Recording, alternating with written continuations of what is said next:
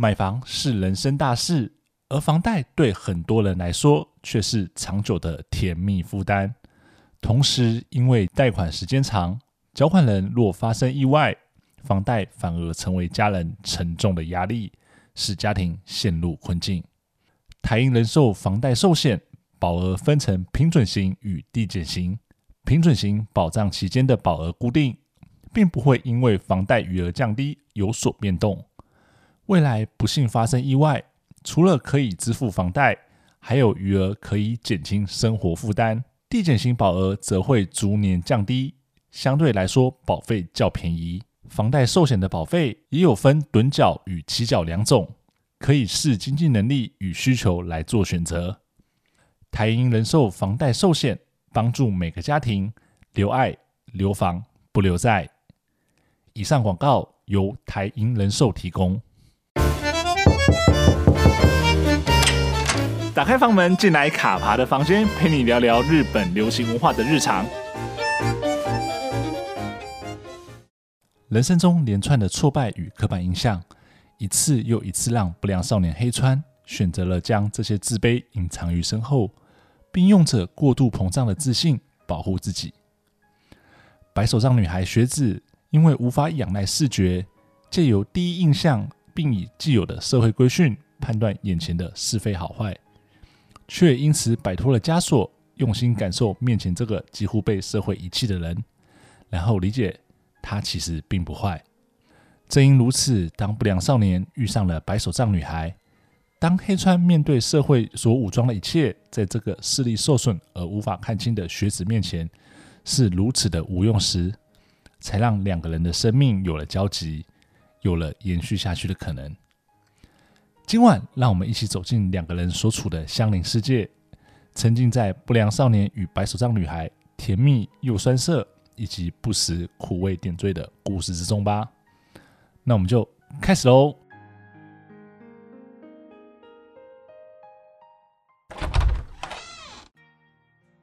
Hello，我是卡帕。说真的，我觉得今年开季之初，就是秋季的开季之初啊，我真的完全没有料到。不良少年与白手杖女孩这部作品带来的满意度居然会这么高诶、欸，所以记得那个时候有朋友在跟我讨论就是这一季的日剧的时候啊，他列了几部问我的看法。那当初在呃这部不良少年与白手杖女孩的期，在我的期待排名里面啊，其实是比较后面一点的，我不是把它放在很前面的位置。那我记得我那个时候的评语，我都还特别去翻了我们那时候聊天的。呃，对话记录啊，那我那个时候评语大概就是说，虽然蛮多人都说这部漫画原著很好看呐，但是真的很难想象这部作品影像化之后呢，是不是能够把这些大家觉得好看的部分展现出来？而且呢，这次的选角就是三咲花跟山野遥亮，我实在很难想象他们互动的样子是怎么样。那他们凑成的 CP 当然也是很难想象。对，那我现在呢，再回头去看这些。评论我觉得真的不只是被打脸而已啊，而且是那种多个巴掌连发，整个脸都肿到不像话了。但我自己是蛮乐于接受这样子的结果啦，因为毕竟原本担心的或者说自己抱持一些成见并没有发生，那反而呢呈现出一个超乎预期的故事哦。我觉得《不良少年与白手杖女孩》它不但是故事节奏掌握得宜，而且不只是三咲花跟山野遥亮他们的周围充满了粉红色气泡之外呢。故事中的角色们的互动，其实都是让人觉得非常的舒适，而且各有特色哦。那不管是三咲花与奈绪的姐妹情深啊，或是呢山野遥亮跟铃木深之的相爱相杀哦，我觉得都让这部作品散发了一些不同的光芒，就是在恋爱剧之外的一些预期之外的光芒。而且呢，这部作品它也不单单只是恋爱剧而已啊，因为。那这部作品呢，借由女主角与她身边盲校的同学们的疾病呢，那带出了就是视觉障碍者们生活的情形与不便。那同时呢，在剧中搭配了解说的桥段，让人能用双眼看到这部作品的我们呢，能够理解他们的生活，以及许多我们身边可能已经有的这些援助措施。那我们可能平常是呃没有预期到，或者说没有注意到了。那同时呢，也借由就是双眼看得到的，像是山野遥亮等人的这些故事中人的视角呢，去呈现了一些，哎，你我可能都对于呃视觉障碍者曾经有过的一些刻板印象，或者说错误的认知哦。那呃借此去导正，或者说就是借此去给大家一些更正确的一些观念哦。所以呢，这个作品呢，在看两个人谈恋爱，他们恋爱故事发展的同时呢。其实也给大家一个机会去理解这群看似跟我们不太一样，但其实没有不一样这些朋友。所以我觉得这个某种程度上也是影剧作品落实就是教育乐听大众的责任之一，而且是我觉得做的蛮好的。OK，那有这样子基本的认识之后呢，接下来我们就来聊聊这一部我称为说它可能有望成为本季黑马，以恋爱为名的故事吧。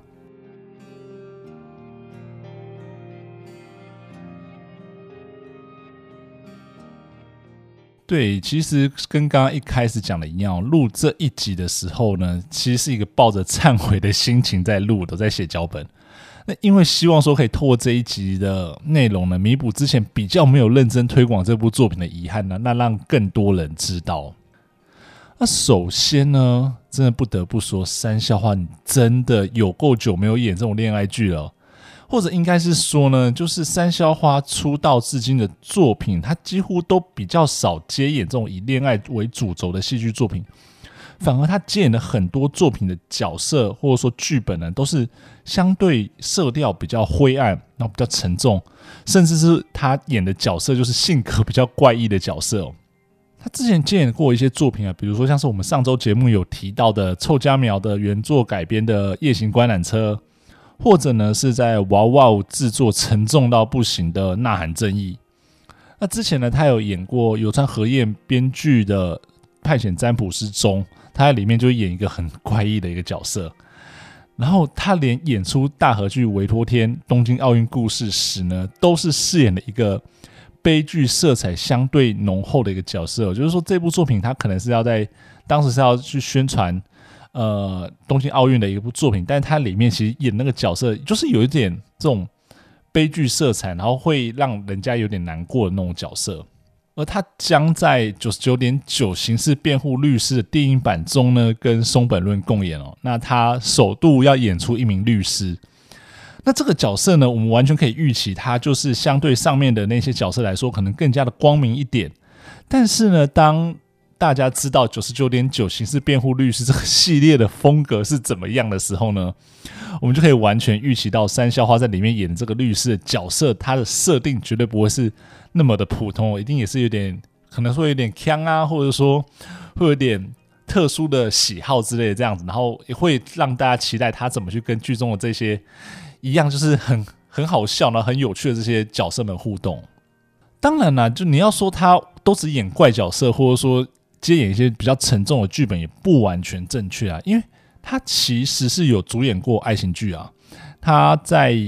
呃之前就主演过了跟《流星花园》发生在同一个世界的全新故事《花过晴天》了，只不过呢，这部作品的评价其实是有点微妙了，而且因为。这部作品它的故事设定是在《流星花园》故事的十年之后的英德学园。那那个时候呢，其实就蛮多人很期待，在开播之前就蛮多人很期待说，哎，那前作就是《流星花园》的角色们会不会来客串呢？那结果果不其然，就是呃，《流星花园》的 F 四松本润、松田翔太跟小栗旬他们三个人都在里面有了呃程度不一的客串哦。他们短暂登场的集数呢，反而成为话题哦。那在播出的时候都会冲上推特的热搜啊，但是呢，也就因此呢，当后来你在跟呃一些朋友聊起这部作品的时候呢，大家都对这几位演员来客串的这个桥段或这个事情是记忆深刻的。但是你要问说，欸，那花过晴天到底在演什么？大家反而没有那么深刻的印象了。对，所以就其实觉得有点可惜啊，就是他可能会很少数的就演了一些恋爱剧，但是呢。呃，因为这样的关系，所以留下的印象并不是那么的深刻。所以，当他这次就是要接演这部《不良少年与白手杖女孩》的时候呢，当然会有一点难以想象他会怎么样的呈现啊。毕竟我们刚刚讲过，他能够参考的潜力，他演过的恋爱剧实在是太少了。但是呢，这也不是说山魈花的演技不好哦。我觉得这正好相反，就是说山魈花演技是真的很不错，所以他过去才可以把很多的奇怪啊，或者说。比较灰暗的一些剧本诠释的非常的得意哦。那另外一方面，其实山野遥亮就比较没有这样的问题哦。那主要也是因为他本来就演过蛮多这样恋爱题材的作品哦，所以其实那时候在公布这个选角的时候呢，我反而会比较把呃关注的点放在他要怎么去呈现出不良的这样的一个呃角色的演技哦。所以其实对他怎么演出不良这件事情，我反而是更加的期待哦。那他们两个人呢，另外一个让人会更加。呃，觉得有点疑虑的，或者说难以想象的地方，就是这两个几乎完全，因为我们刚刚前面讲嘛，他们看起来感觉是完全不同类型的两个人，然后要凑成 CP，其实是难以想象的，所以这也是在开播之初的一个不确定因素啦。只不过呢，这些担忧呢，其实在看了第一集之后呢，就一扫而空了，因为他们的互动真是恰到好处，不至于甜到腻呢，但是呢，又让他们彼此之间的互动喜悦，而且又让人心疼。我觉得这也是可能是大家会对这部作品满意度这么高的一个原因来，因为就真的很顺的就把这个看故事看完，而且里面很多的东西其实不会让大家有太大的压力，或者说就是不断的 promo 就是恋爱这一块，其实里面还有很多就是他们。在相处的时候，遇到了彼此之间的一些不理解啊，或者说一些误会，然后他们也在试着去摸索彼此的嗯生活模式啊，或找到彼此互动的一个平衡点哦。所以我觉得其实这部作品整个节奏掌握了得宜，然后这样的呈现出来的这些效果呢，是让人会不断的想要继续往下看哦。那也是这部作品可能满意度会这么高的一个原因啊。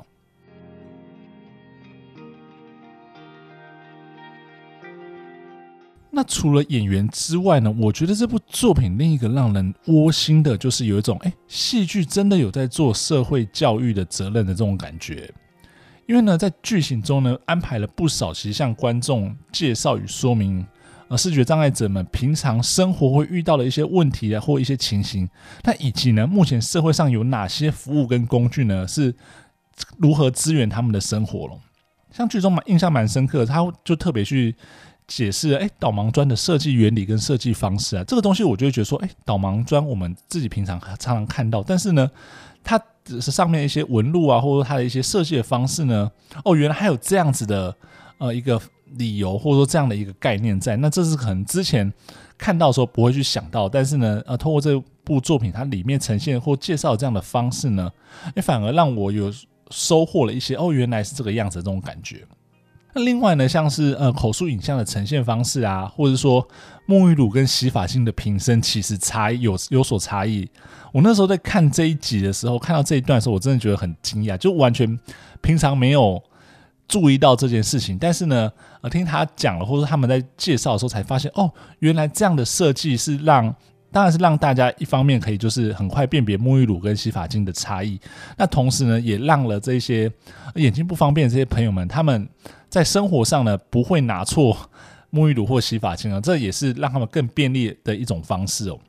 那另外呢，像剧中也有提到说，诶，因为他们的眼睛不方便，所以其实很仰赖耳朵，很仰赖听觉。所以，因此呢，在跟朋友出去啊，或者说在跟人互动的时候，如果环境呢是一个很嘈杂的情况之下，他们听不到别人的声音的时候，会特别的焦虑不安哦。对，所以我觉得这个可能就是真的更加的呃点出了说，哎，其实这件事情我们可能平常呃并不会注意到，但这个问题对于呃这些视觉障碍者朋友们他们来说是非常严重或非常重要的一个问题，甚至会影响到他们的生活。当然，除了说这些可能相对友善的一些措施之外呢，剧中也有点到，其实至今仍有许多不方便的地方。例如说，搭公车的时候呢，虽然会报站名，但是可能会出现终点一样，但是路线不同的情形而搭错车。又或者呢，像剧中有这样的一个桥段，女主角雪子说她以前很喜欢去某个公园赏花，但是已经很久没有去了。那后来呢，透过黑川的视角，我们才知道说，原来是因为通往公园的导盲砖被自行车停满占据了，那在没有人协助的情况之下呢，女主角也就不会往那个方向走了，避免可能受到一些危害啊，或者说受伤之类的。而这部作品呢，他在剧中呢也安排一个我觉得还蛮特别一个桥段，就是在剧中邀请了先天弱视的搞笑艺人滨田佑太郎呢担任了一个解说者的角色。他在剧中会时不时的出现，并说明视觉障碍者他们遭遇的问题是怎么样子，以及跟观众解释呢？诶，剧中角色他们遇到困难的时候，为什么当下会采取那样的做法？那同时呢，他也会分享自己真实的经历哦。所以呢，透过戏剧与真实人物的交错互补呢，一方面就在尽力传达正确的知识，那另外一方面呢，也是让人更加理解视觉障碍者的真实生活到底是怎么样子。所以我觉得这部作品另一个能够拉高满意度的原因呢，就是他在恋爱之外呢，试图透过传播传递一些你要说观念也好啦，倡议也好，或是借此拉近彼此之间的理解，在观众追剧的过程之中呢，可能也会因此对于自身做出一些些的改变，也不一定。例如说追了这部作品之后呢，外出时呢，确实会更加注意导盲砖是不是有被挡住啦。那我也有看到一些日本的网友在推特上面讲到说，诶，因为看了这部作品之后呢，他就开始呃关注自家附近的一些视觉障碍者，那并且知道说，诶，当他们遇到困难的时候要怎么帮助他们。但也有人提到说呢，看了这部作品之后呢，就联系了相关的 NGO 啦，询问包括如何捐款或是担任志工的一种方式哦。所以不管做出什么样的应对呢，我觉得这部作品它其实都有一点点在改变观众跟社会的成效。那虽然说可能步调还是比较慢啊，但是呢，整体来说就是有前进就是一个好事哦。